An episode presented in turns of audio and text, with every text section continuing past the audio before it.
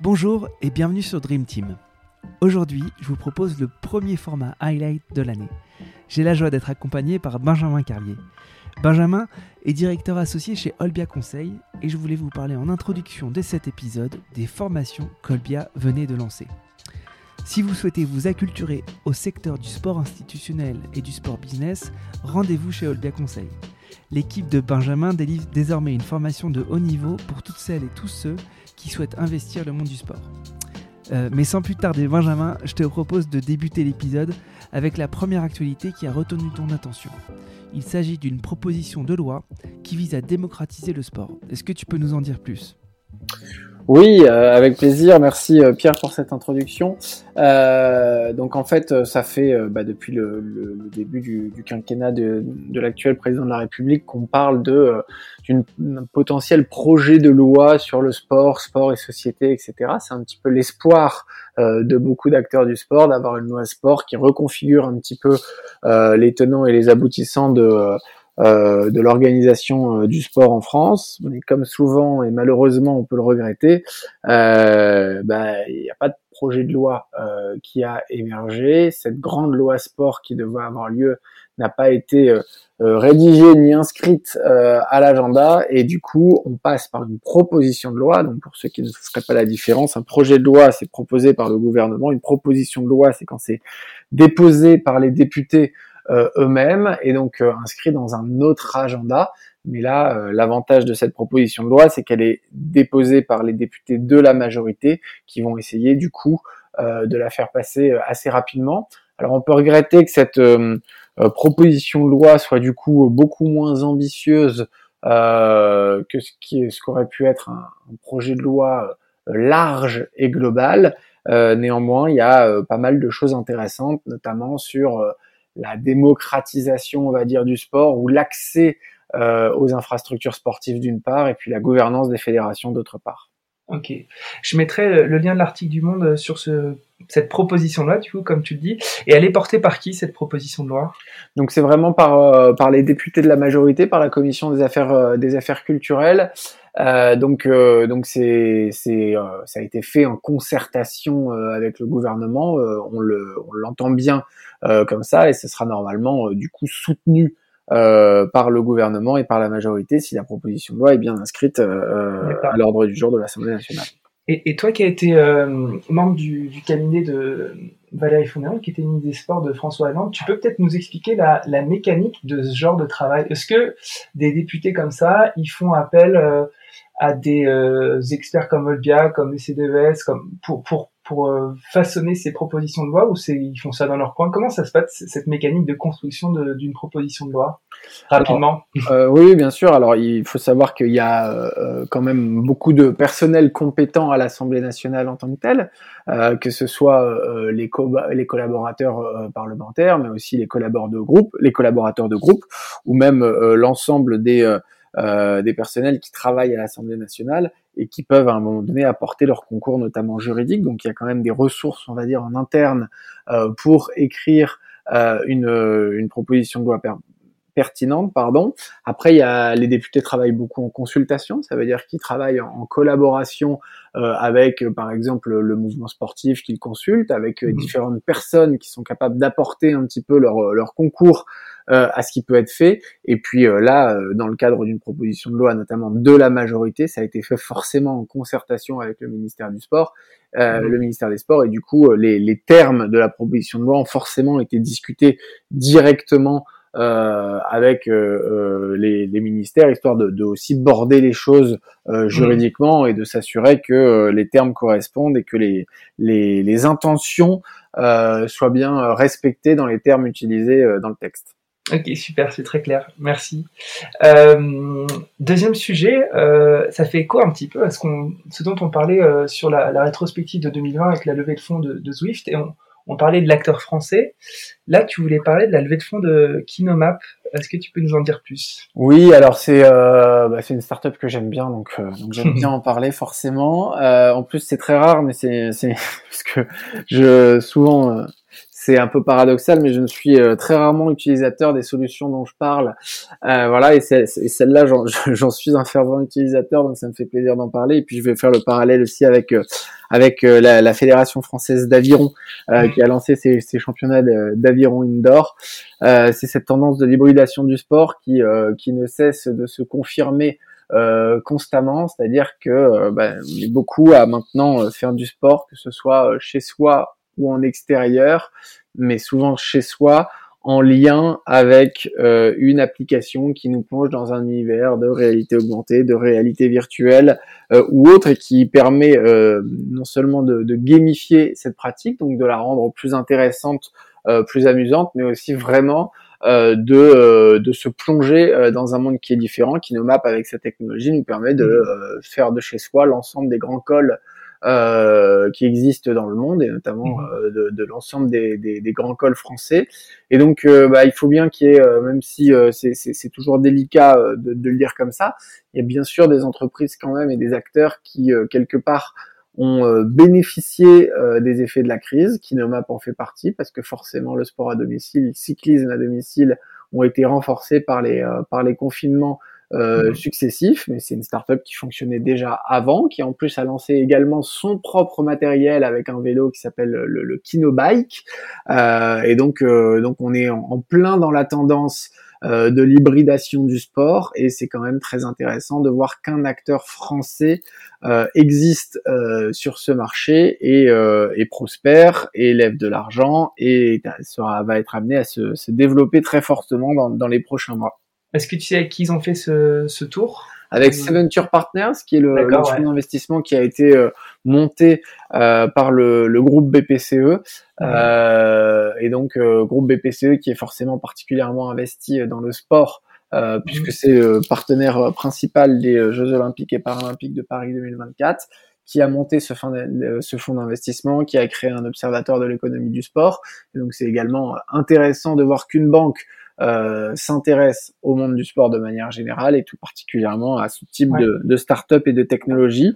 Et puis pour finir sur le sujet, et c'est le parallèle que je voulais faire, euh, ce qui est intéressant aussi, euh, c'est que cette hybridation des pratiques euh, des euh, consommateurs lambda comme comme moi et comme d'autres, elle se retrouve aussi euh, à un niveau euh, plus élevé et, euh, et aujourd'hui on commence à avoir des championnats de France ou des compétitions de sport indoor et par exemple d'aviron indoor puisque l'aviron euh, permet, grâce aux rameurs qu'on peut avoir chez soi ou qu'on peut mettre dans une salle fermée, euh, mhm. d'avoir une, une pratique euh, également un petit peu différente et indoor. Et d'ailleurs, Kinomap propose des, des, parcours de vélo, mais aussi des parcours d'aviron. Donc, donc tout ça fait partie d'une même tendance, qui est une tendance large, intéressante et, et dont je vais reparler régulièrement. Ouais. Euh, Pierre, mais mais je pense que c'est vraiment un, sujet central pour dans, dans les pratiques sportives de demain. Ouais, avec grand plaisir pour en reparler. J'en parlais avec Pierre Paquin, du coup lui qui installe avec Airfit des, des aires de, de sport euh, dans milieu urbain ou, ou périurbain. Et euh, en fait, on, on, le fait qu'il y avait du sport chez soi et du sport pour soi de plus en plus, euh, mais que du coup le, la dimension sociale, partage, interaction, euh, coopération euh, était pas forcément euh, celle qui allait le plus émerger au cours des prochaines années. C'était peut-être un petit peu dommage. Alors écoute, euh, juste par rapport à ça, je voudrais réagir parce que euh, justement sur Kinomap, moi à titre très personnel, hein, mais là, et là je prends mon exemple personnel qui n'est pas forcément le l'exemple le plus général. En fait, je pratique plus en groupe sur Kinomap que euh, quand je sors tout seul faire du vélo. Parce que quand je sors tout seul faire du vélo, c'est toujours dur de se retrouver au bon moment, au même endroit. Il faut qu'il y en ait un qui prenne sa voiture. On n'apporte pas mhm. forcément les bonnes personnes. Et donc la plupart du temps, quand je vais faire du vélo en outdoor, je fais du vélo seul. Alors que sur Kinomap, au moins une fois par semaine, on se retrouve en ligne avec des groupes d'amis au même moment pour faire un call ensemble et pour faire une course en ligne ensemble. Les micros sont ouverts et donc on peut discuter, on peut parler, on peut se chambrer. Et donc en mhm. fait, on retrouve quand même cette dimension sociale, même si euh, effectivement euh, on est chez soi. Et, bien sûr, ça ne vaut pas euh, le fait de se retrouver entre amis pour aller monter un col dans les Alpes. Je, je, je, ferai jamais le comparatif, mais néanmoins, cette dimension sociale, elle n'est pas tout à fait absente. D'accord. Super. Merci de la précision. Euh, troisième sujet hyper intéressant parce qu'on voit que ça, ça s'agite pas mal ces derniers temps, c'est les candidatures à l'élection du CNRSF pour remplacer Denis Masséglia.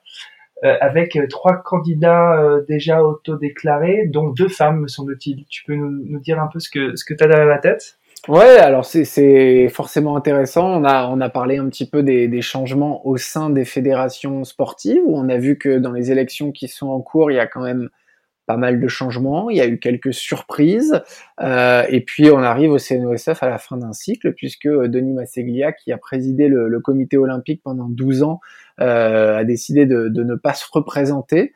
Euh, donc, euh, donc forcément, ça va être euh, particulièrement intéressant euh, de suivre ça parce que c'est ça reste un acteur euh, majeur forcément du sport français de l'organisation. En plus, ce sera le président du comité olympique qui sera président pendant euh, les Jeux olympiques de Paris 2024. Donc donc c'est pas neutre, c'est important. on voit que les premières candidatures ont été des candidatures de fédérations non olympiques. Donc on mhm. sait que dans le, le, vote, le collège des fédérations olympiques a quand même normalement la majorité, c'est celui qui est, on va dire, le, le plus facilement représenté.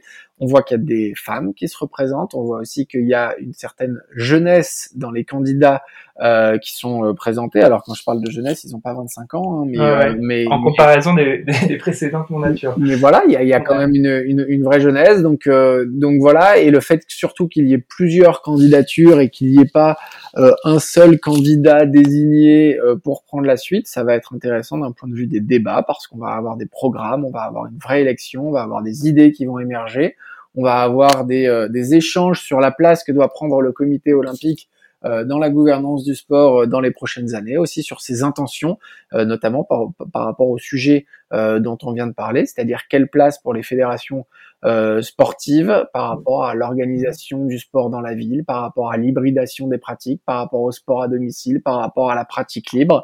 et c'est c'est sûr que les candidats vont forcément euh, beaucoup euh, euh, parler de ces différents sujets. Et puis effectivement, on a deux deux candidates euh, à l'élection. Et donc euh, donc ça c'est effectivement euh, aussi très intéressant puisque la loi sport dont on parlait tout à l'heure renforce notamment la parité au sein des fédérations sportives. Et on voit que mmh. avoir déjà commencé à renforcer cette parité depuis quelques années bah, ça amène au fait de pouvoir avoir des candidates à l'élection du CNOSF et c'est tout c'est tout l'objet de, bah, de, de, de, ces lois qui visent à renforcer la parité, c'est permettre aux femmes d'accéder aux, plus hautes responsabilités. Et derrière, on sait aujourd'hui que euh, quand les femmes accèdent aux plus hautes responsabilités, ça tire toute la pratique féminine vers le haut, ça tire tout, tout l'engagement des bénévoles euh, vers le haut, et donc c'est des choses qui sont euh, extrêmement positives également pour le développement du sport féminin. C'est top. J'adorerais faire un épisode avec euh, chacun et chacune des candidates, euh, tu sais, en mode en mode interview politique du 20h pendant les élections présidentielles où il faudrait qu'on fasse ça à plusieurs. Euh, je, ah bah écoute, euh, je pense que ça, il y, aura des débats qui seront organisés. Je pense que tu peux y prendre toute ta place. Je pense que le, ça sera vraiment intéressant une fois que les, les différents programmes auront été révélés euh, et que et que le, les candidatures, je crois que les candidats ont jusque fin mars pour se pour se déclarer. Donc euh, donc donc en, en, avril ou en mai, je pense que effectivement, ça sera très intéressant d'avoir euh, vraiment euh, des candidats qui expriment leur intention et leur volonté euh, pour l'avenir du, du, mouvement sportif et du sport français. Super, ouais, ça va beaucoup bouger. Quatrième sujet, c'était les tendances 2020 de la pratique sportive. Qu'est-ce que tu voulais retenir de, de cet article? Ouais, il y a, y a une, une, étude qui a été qui a été sortie sur sur le, les activités physiques et sportives à l'épreuve du, du Covid, une étude sport dans la ville il y a pas mal de, de chiffres intéressants. Alors le, le premier chiffre intéressant, c'est que a priori, c'est toujours difficile parce qu'il faut savoir, euh, on parle de, quand on parle d'activité physique sportive des Français, il faut parler du fait d'avoir pratiqué ou non, mais aussi de la fréquence. Alors a priori, il y a de plus en plus de Français qui cherchent à pratiquer et qui pratiquent au moins une fois du sport. mais il y a une petite baisse de la fréquentation. Bon, donc ça c'est euh, ce qui est sûr, c'est qu'en tout cas, l'importance du sport et l'importance de pratiquer euh, n'a pas baissé euh, dans l'état d'esprit des Français euh, en, en, 2020, plutôt au contraire. Puis on, s'aperçoit qu'il y a certaines tendances qui continuent à être forte.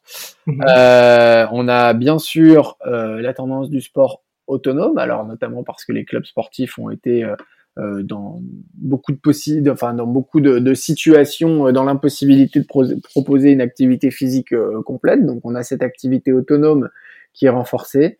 On a une activité outdoor qui est renforcée aussi, c'est-à-dire cette volonté de de sortir de chez soi, d'être dans la nature, de pouvoir euh, euh, pratiquer euh, librement et de redécouvrir la nature. Donc ça, c'est également quelque chose qui est intéressant. Et puis ça pourrait paraître paradoxal avec la pratique outdoor, mais, mais ça ne l'est pas, au contraire. C'est qu'on a surtout une pratique à domicile aussi, qui est en mhm. très très très forte hausse. Euh, ça c'est intéressant. Et en plus, c'est de la part des femmes, des jeunes actifs, euh, et donc, euh, donc avec des séances plus courtes, l'utilisation d'applications et beaucoup autour mhm. de la fitness, euh, du fitness, de, de la musculation. Donc on voit bien que cette mutation euh, des pratiques, elle est en cours, euh, elle est, elle est importante et, je, suis euh, quasi certain qu'elle va impacter durablement le monde du sport français. Et c'est pas seulement lié à une crise sanitaire à un moment M, mais c'est quelque chose qui risque de nous de nous amener vers des mutations euh, longues euh, mhm. et des tendances lourdes sur la mhm. pratique des Français. Donc c'est toujours intéressant de, de, regarder les motivations à la pratique. Euh, la santé reste euh, encore une fois prioritaire. Donc c'est tous ces chiffres-là qui sont intéressants et je, je vous recommande tous d'aller sur le, le site Ville Active et Sportive pour, pour aller prendre connaissance de ces différents chiffres. C'est toujours très intéressant. Je mettrai tout ça en, en référence de l'épisode.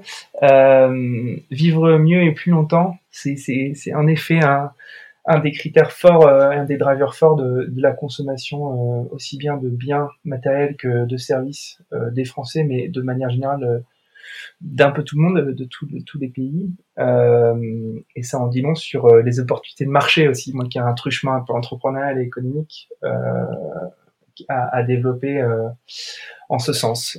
Euh, il y a une étude de, de Bercy, euh, une étude PIPAM qui montrait euh, il y a quelques années, hein, ça, ça, date déjà de 4-5 ans, je dirais, euh, à quel point le, dans, les, dans les scénarios d'évolution euh, du sport, il y avait une, une, forte probabilité que les principaux consommateurs de sport soient les seniors. Mhm. Euh, et, que, et, que, la mutation euh, des pratiques allait vers là et un renforcement de la place des seniors dans la pratique.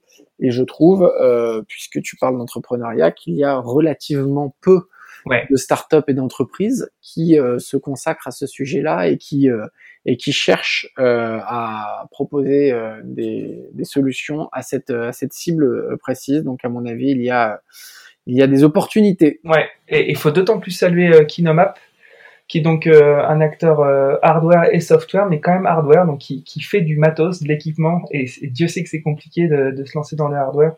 Euh, donc il faut encore plus les féliciter de se positionner sur ces marchés qui sont très coûteux en capitaux. Euh, mais bon, voilà, faut, faut les féliciter et il faut espérer qu'il y ait d'autres acteurs qui, qui, se positionnent sur ce marché euh, qui n'en finira pas de grandir, puisque a priori on va tous vieillir et on veut tous vieillir plus longtemps et mieux. Euh, autre sujet, c'était euh, alors, le concours de rénovation du SINAX. Est-ce que tu pourrais me dire ce que c'est? Oui, alors en fait, plus euh, que ce concours-là euh, qui euh, qui est sur le, le, parc de la Villette. Ce qui ce qui m'intéresse, c'est c'est surtout ceux qui l'ont gagné. Donc il y avait un concours de rénovation d'une salle à la Villette et c'est la Fédération française de montagne et d'escalade qui a remporté ce concours pour mettre en place une euh, salle d'escalade, mais du coup une salle d'escalade euh, qui sera Karma 2 parce qu'ils avaient déjà une propre, leur propre salle d'escalade, euh, la FFME. Et ce qui est intéressant, c'est que une fédération décide d'avoir ses propres équipements avec un modèle économique qui doit venir euh, abonder le budget de la fédération et pas l'inverse. C'est-à-dire qu'on est dans le cas d'une fédération qui se met bien dans mhm. une démarche, il y a un gros mot, qui est marchande, qui est commerciale et qui vise la rentabilité d'un équipement et d'un projet pour venir abonder le projet fédéral, permettre à des licenciés euh, d'avoir plus de facilité ou même pourquoi pas de baisser le, prix de la licence à terme un jour ou euh, euh, de d'avoir un, budget à destination des clubs. Euh, et donc ça, c'est à mon sens particulièrement intéressant. On a on a parlé avec Christophe Le Petit du, du rachat de Hoops Factory de la récupération de Hoops Factory par la, par la Fédération française de basket. Avec la Fédération française de montagne et d'escalade, on est vraiment dans une entreprise qui a pris euh, ce virage depuis longtemps. Alors, ce qu'il faut savoir avec la Fédération française de montagne et d'escalade, c'est qu'ils ont un bureau d'études en interne euh, qui leur permet aussi de faire du conseil, du conseil aux collectivités sur l'installation euh, de euh, différents euh, modules d'escalade dans les collectivités, sur les territoires, etc., etc. Donc, ils ont complètement pris le pas de cette de cette transition fédérale, de ce changement de modèle économique. Et puis là, c'est un emplacement forcément majeur puisque c'est dans Paris intramuros avec euh, une, des, possibilité de faire de l'escalade en plein Paris et tout ça mhm. piloté par une fédération. Je trouve que c'est particulièrement intéressant. Et, en effet, bon, on, citait l'exemple de la Fédération française de basket. Là, tu viens de citer euh, l'exemple de la FFME. Euh, est-ce qu'il y a d'autres fédérations qui, selon toi, embrassent un peu ce, cette nouvelle voie de l'activité des opérations commerciales ou marchandes? Oui, il y a pas mal de fédérations qui commencent à avoir cette, euh, cette réflexion. Euh, c'est pas, euh, c'est une démarche large qui est euh, entreprise. Alors après, elles le font avec pas toutes avec le même entrain et avec la même volonté, mais on a par exemple la Fédération française d'athlétisme qui a créé Work qui a créé une plateforme pour permettre de faire facilement du sport en entreprise avec des coachs de la Fédé de l'athlé et avec les clubs de la Fédé de l'athlé. Donc là, on est bien aussi dans une démarche économique euh, et dans une démarche euh, marchande euh, à part entière. Ok, et, pas Trainme, non C'est ça? C'est pas Trainme en marque blanche qui a, qui a proposé ça? Si, exactement. C'est ouais. qui, qui a travaillé là-dessus. Donc, en plus, ce qui est intéressant dans le cas de la, de la FFA, c'est qu'en plus, ils ont accepté de le faire en totale coopération avec un acteur tiers, euh, puisqu'ils ont considéré que c'était cet acteur tiers qui était le plus à même euh, de faire le, le, démarchage commercial, de mener euh, la démarche commerciale jusqu'à son terme. Donc ça, c'est forcément quelque chose qui est intéressant. On sait que la Fédération française de natation voudrait que ces clubs soient davantage impliqués dans la gestion des piscines euh, au quotidien et que ait davantage d'influence sur la façon dont sont construites, j'irais, euh, les piscines. Donc voilà, c'est globalement euh, une volonté de la part de, de, de pas mal d'acteurs fédéraux euh, qui ont compris que leur modèle économique devait aussi varier et surtout que c'était pas euh, contradictoire avec l'objet fédéral et l'objet de développement du sport que d'avoir euh, une démarche euh, marchande par ailleurs. Ok, super. J'espère que un jour on fera un petit parallèle avec ce qui se passe dans les autres pays sur comment les autres fédérations des autres pays gèrent de leur côté leur activité commerciale et marchande. Peut-être qu'il y a d'autres pays sur lesquels on devrait peut-être plus s'inspirer. Complètement, ça peut être très intéressant. Ouais. Euh, dernier sujet, c'est les jeux de Tokyo. Nos, pauvres petits japonais euh, Tokyo 8 euh, qui euh, n'en finissent plus de d'avoir peur de l'annulation, du huis clos, de la vaccination. Qu'est-ce que tu voulais dire à ce sujet? Bah c'est euh, c'est quand même le ce qui va nous ce qui va nous tenir pendant pendant plusieurs semaines parce que on voulait pas croire au scénario de l'annulation. Euh, moi, je suis pas un prospectiviste, je suis pas capable de savoir ce qui va se passer dans six mois. Mais aujourd'hui, ce qui semble évident, c'est qu'on ne peut pas être sûr à 100% que les Jeux de Tokyo vont avoir lieu. Euh, donc ça, c'est quand même, euh, c'est quand même quelque chose d'incroyable, puisque déjà le mmh. report des Jeux Olympiques était incroyable, le fait qu'ils puissent potentiellement être annulés est quelque chose de, de considérable. Alors, j'espère et je pense qu'ils se dérouleront quand même à huis clos.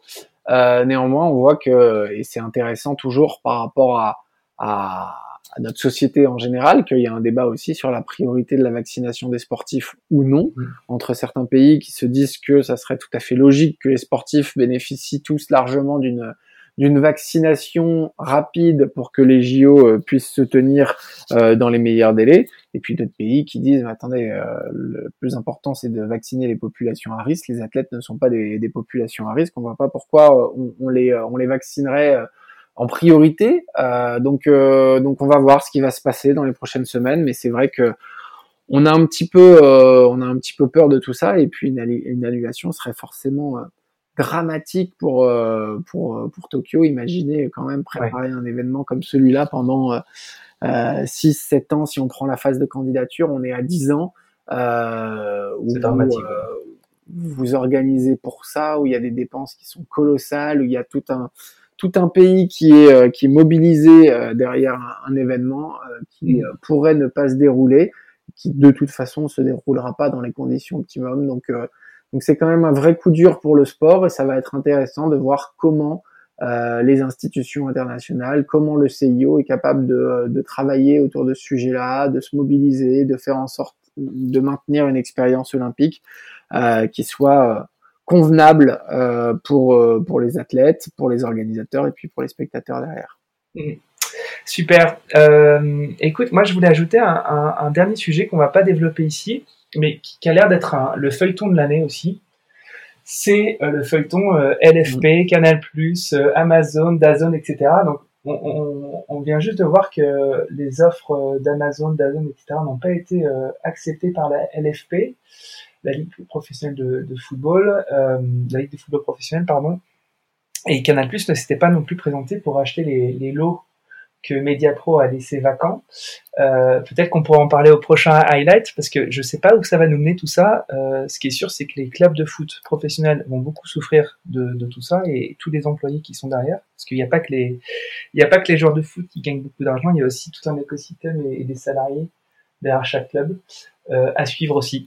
Tout à fait, à suivre. C'est euh, alors euh, Christophe Le Petit sera plus à même d'en parler que moi. Il connaît encore mieux ce, ce, ce domaine. Alors, si on veut voir une lueur d'espoir à travers de, de ce qui s'est passé hier, ça reste néanmoins l'intérêt de nouveaux acteurs qu'on attendait depuis longtemps sur les droits du foot en France qui se positionnent avec Dazone et Amazon. On peut se dire que ça fait quand même qu'il y a de nouveaux acteurs intéressés et ça, ça pourrait euh, être positif euh, pour euh, pour le pour le foot français, mais globalement, effectivement, l'actualité principale, c'est le bras de fer qui continue entre la Ligue de foot, euh, Canal Bein, et c'est c'est quand même de de ce bras de fer que va découler l'avenir du foot français à, court terme, parce que comme tu l'as très bien rappelé, on est dans une situation d'urgence économique pour beaucoup de mmh. clubs, et donc de la ce qui va sortir de ces discussions, euh, à mon avis, euh, il va y avoir beaucoup de, de drames potentiels ou, de, de, sauvetage in extremis parce que économiquement les clubs sont dans une situation qui est, qui est juste intenable. Mmh. Écoute, merci encore Benjamin d'avoir consacré ce temps à ce nouvel épisode de Highlight. Euh, je te dis à la prochaine fois. Avec grand plaisir Pierre, merci à toi. Et, puis à très bientôt. Au revoir. Bientôt, au revoir. J'espère que l'épisode vous a plu et que vous avez appris plein de choses. Si c'est le cas, partagez-le à vos amis et sur vos réseaux. Je suis aussi très preneur de vos retours, de vos suggestions d'invités. Enfin, si vous voulez soutenir Dream Team, continuez d'écouter et mettez des petites étoiles et des commentaires sur les plateformes d'écoute. Le podcast se développera grâce à vous. Encore merci pour votre écoute et à très bientôt.